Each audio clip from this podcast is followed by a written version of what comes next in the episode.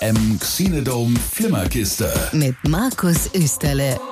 Donau 3 FM. Und obwohl ich in der letzten Ausgabe zusammen noch mit Paolo und Saskia gesagt habe, diese Woche gibt's keine Ausgabe, weil da bin ich im Urlaub, gibt's jetzt eine kleine Bumper-Episode. Ich alleine wird auch nicht allzu lang, aber ich habe ein paar Sachen noch geschaut, die ich A empfehlen will, solange sie noch im Kino laufen, beziehungsweise bei Netflix. Und eine Sache, wo ich sage, nein, hört auf, den anzuschauen. Geht, geht, geht nicht rein. Nicht, das ist eine ganz schlechte Idee. Darum geht's jetzt in den nächsten 15 Minuten. Die Donau 3 FM Xenodome Flimmerkiste. Präsentiert von Ihrem Tagungshotel in Ulm. Für alle, die fürs Kino etwas weiter anreisen, gibt's uns. Vom Gleis ins Bett. Das Intercity Hotel Ulm. www.intercityhotel.com. Und los geht's gleich mit der Warnung. Es geht um einen aktuellen Film, der im Kino läuft, im Cinema, heißt Countdown. Ich habe eine Kritik gelesen, da wurde er als Einstiegshorrorfilm bezeichnet. Ich möchte mich gegen diesen Terminus verwehren, weil jemand, der noch nie in seinem Leben einen Horrorfilm gesehen hat, der sollte nicht mit dem Film anfangen, weil ich glaube, er wird nie wieder einen Horrorfilm schauen, nicht weil er so blutig oder oder grausam ist. Nee, ist einfach nur belanglos und langweilig. Es ist so ein, so ein äh, Film. Durchschnittlich und die durchschnittlichen Filme sind eigentlich immer die schlimmsten, weil da kannst du dich weder drüber aufregen, noch verfällst du in Lobeshymnen darüber. Der Film heißt Countdown, ist von Regisseur Justin Lin. Grob worum es geht. Äh, eine junge Krankenschwester, Quinn heißt sie, und die lädt sich eine App runter, nur so zum Spaß. Und diese App, die sagt dir, wann du sterben wirst. Die Freunde von dir, die machen das auch. Das Problem bei allen Freunden, die werden laut dieser App 70, 80, 90 Jahre alt. Bei ihr werden nur noch drei Tage angezeigt. Drei Tage zum Leben, dann ist Ende Gelände, Schicht im Schacht, finito. Und sie merkt also, dass da etwas nicht so ganz koscher ist, kriegt natürlich entsprechend Panik, trifft dann auch in einem Handyladen auf einen jungen Mann namens Matt. Und der hat dasselbe Problem. Und jetzt versuchen also beide hinter das Geheimnis der App zu kommen um am Leben zu bleiben. Da ist auch noch eine Schwester im Spiel, die hat auch die App natürlich runtergeladen, obwohl die große Schwester gesagt hat, nein, tu es nicht, das ist blöd. Was macht die kleine Schwester? Oh, ich lade mir mal die App runter, mal gucken, warum ich es nicht runterladen soll. Und noch viele diverse andere Figuren, das ist egal. Ich gehe in, in leichtes Spoiler-Territorium jetzt rein, weil ich mir nicht vorstellen kann, dass irgendjemand von euch diesen Film anschauen will. Falls doch, kurz weghören oder 50 Sekunden vorspulen, Geht ja im Podcast ganz einfach, gell? Und dann wieder zurück zum Fazit kommen. Also, es ist quasi der hässliche Bruder von Final Destination. Wobei ich Final Destination mit der Metapher so ein bisschen Unrecht tue, weil ich die Filme eigentlich sehr, sehr gern mag.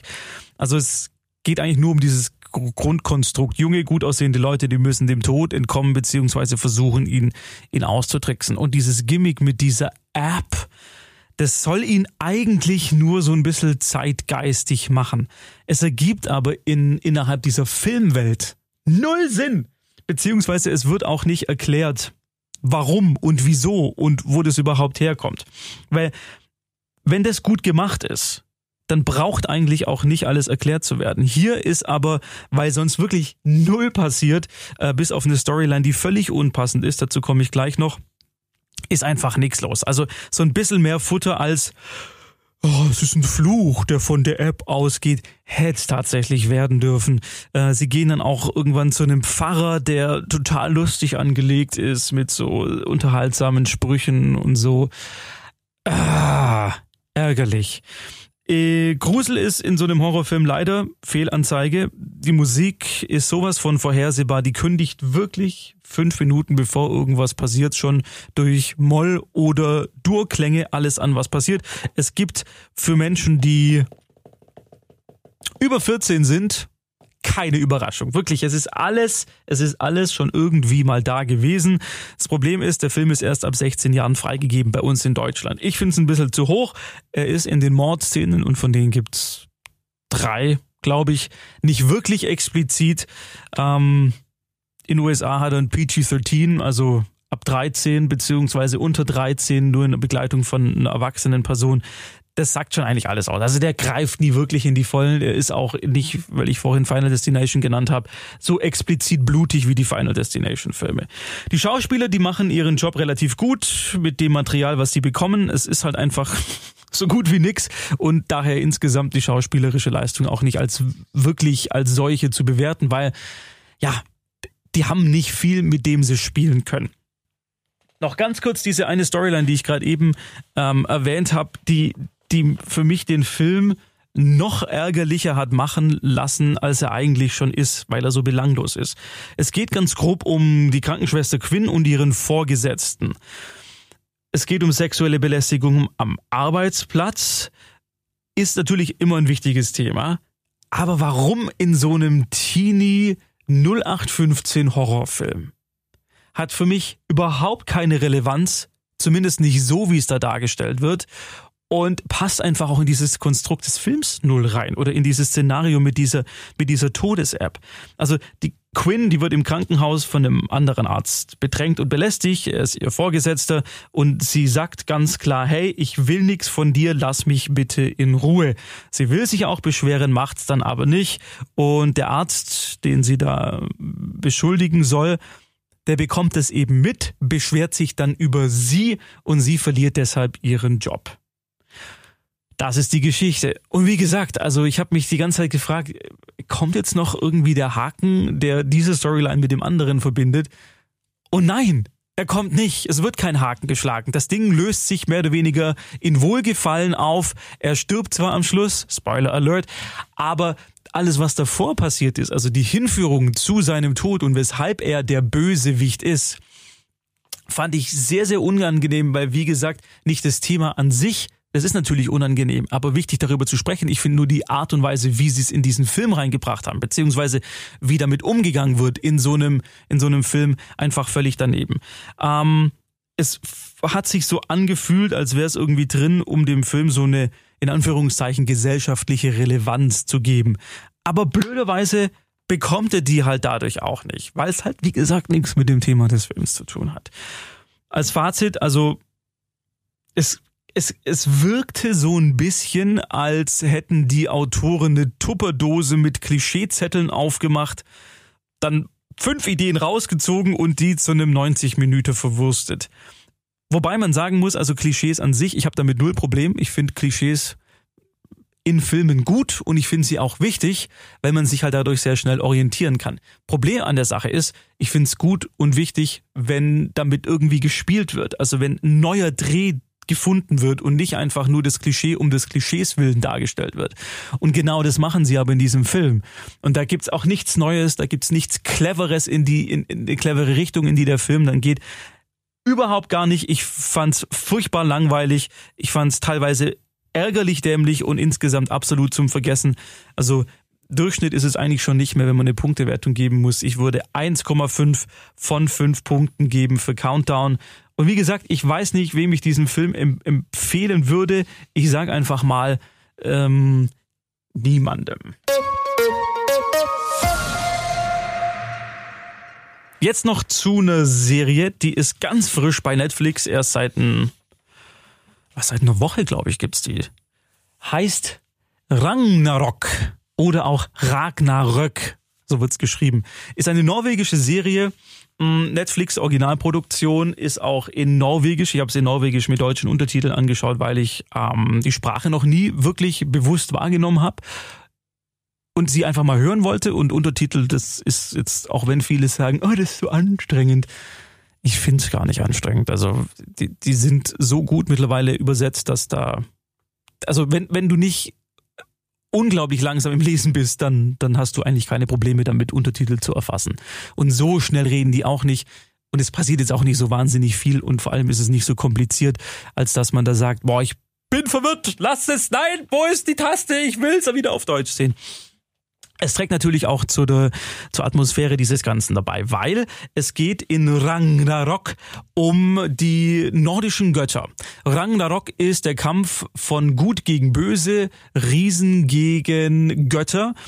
Und das ist das, worauf dann diese Serie auch hinsteuert. Das ist eine Staffel bisher verfügbar mit sechs Folgen, die gehen so zwischen 35 und 45 Minuten, lässt sich also wirklich relativ schnell wegschauen.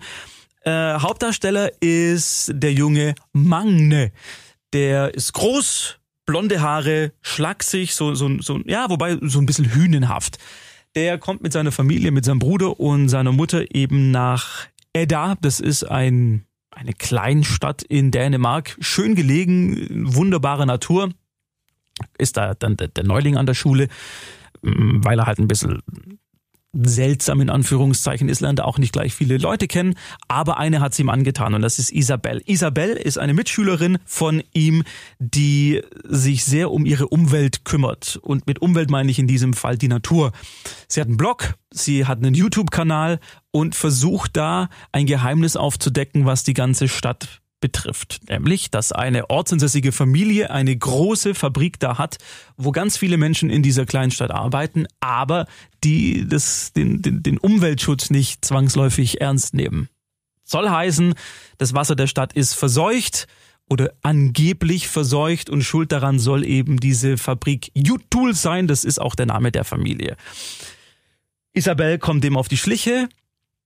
Ihr neuer Freund Magne, kriegt das Ganze auch mit und versucht dann was dagegen zu tun. Und im Laufe dessen findet er eben heraus, dass er mehr kann als einfach nur ein Schüler sein, sondern diverse Kräfte hat. Mehr will ich mal nicht sagen. Wobei, ach komm, ja, ist sowieso in der ersten Folge. Also er ist, er ist quasi Thor oder Tur, wie er im dänischen Original ausgesprochen wird. Ich hatte keinen Trailer davor gesehen. Ich habe mich einfach nur von diesem Bild da irgendwie leiten lassen, wo, wo ich gedacht habe, oh, es sieht ganz gut aus. Ragnarok klingt auch sehr, sehr mystisch, zumindest auf mich. Hab's angemacht und hab das Ding in zwei Tagen weggeschaut. Das geht in einem Aufwasch. Es hat leichte Teenie-Drama-Anleihen, was mich aber jetzt nicht zwangsläufig gestört hat. Andere, die sind da vielleicht ein bisschen weniger empfindlich, die könnten vielleicht sagen, oh ja, erste Liebe, bla bla bla. Aber der ist sehr charismatisch, also der Mann hier, und der trägt auch diese Show auf seinen Schultern. Und vor allem die Bösewichte fand ich sehr, sehr gut. Weil die sind nicht, äh, nicht zwangsläufig ein Klischee. Ich habe es gerade eben schon über, über Klischees gesprochen.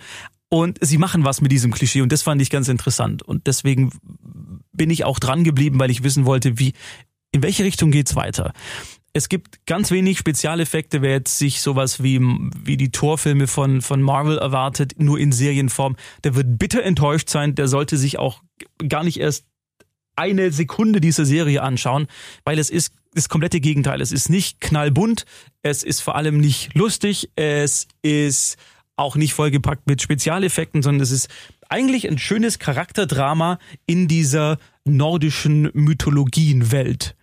Und diesen Ansatz fand ich sehr erfrischend, der hat mir extrem gut gefallen. Ich hoffe, dass es eine zweite Staffel gibt, weil die erste ist so ein bisschen auch Exposition. Es ist viel Hinleitung auf was Großes, was im besten Fall in Staffel 2 oder sogar in Staffel 3 noch kommen wird. Also für die erste Season von, von Ragnarok würde ich,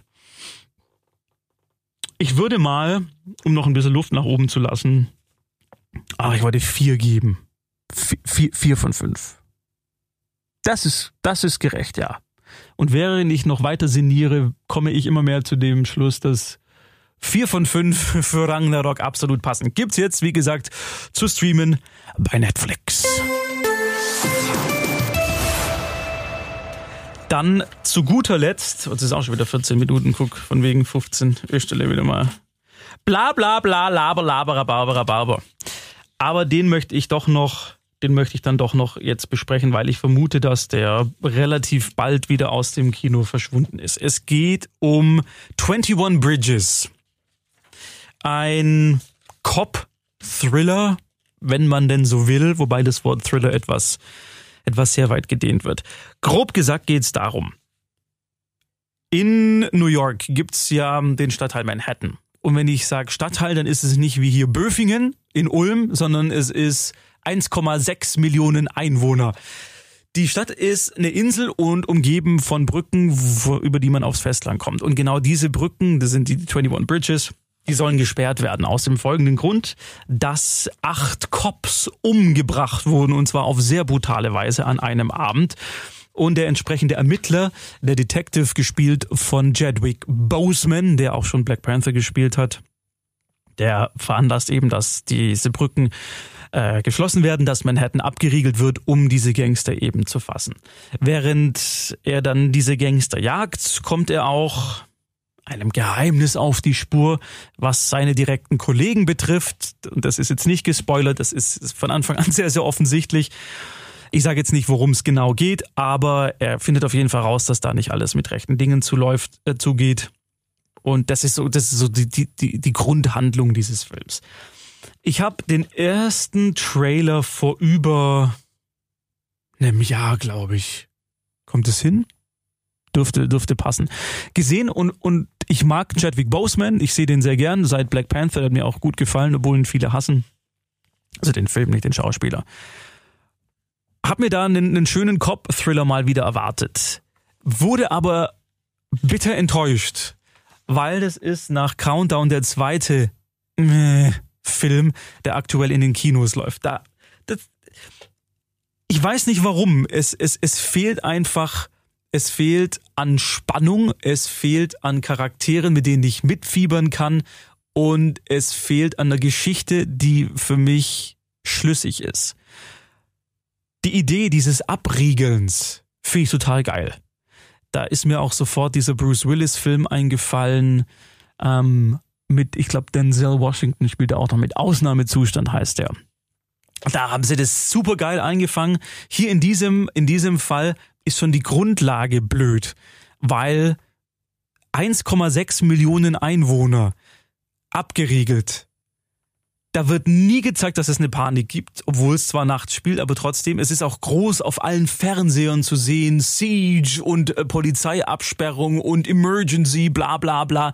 Aber die, die Leute reagieren da gar nicht drauf. Und es, es fühlt sich auch nie wirklich beklemmend an, was ja eigentlich die Idee dessen ist, dass da was abgesperrt ist und man nicht rauskommt. Was auch die Spannung, finde ich, erhöht hätte. Und mir ist da auch noch ein Film eingefallen, den ich neulich geguckt habe. Black and Blue heißt der.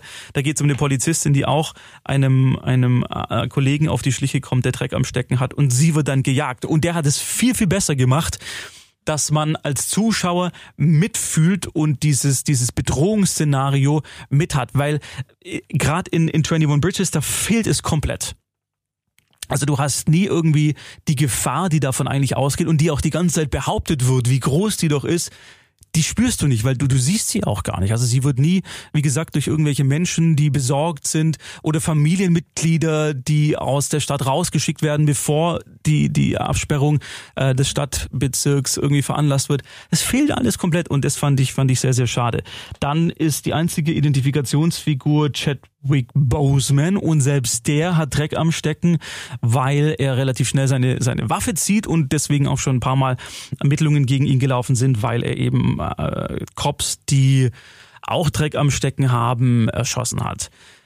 Das ist ein großes Problem, nämlich diese Charakterisierung, weil er behauptet dann hin und wieder, er, ihm macht das überhaupt nichts aus und er, er, das musste gemacht werden. Andererseits ist er dann wieder so, dass er sagt, boah, ich, ich mag die Waffe ja eigentlich überhaupt gar nicht und ich habe größten Respekt davor.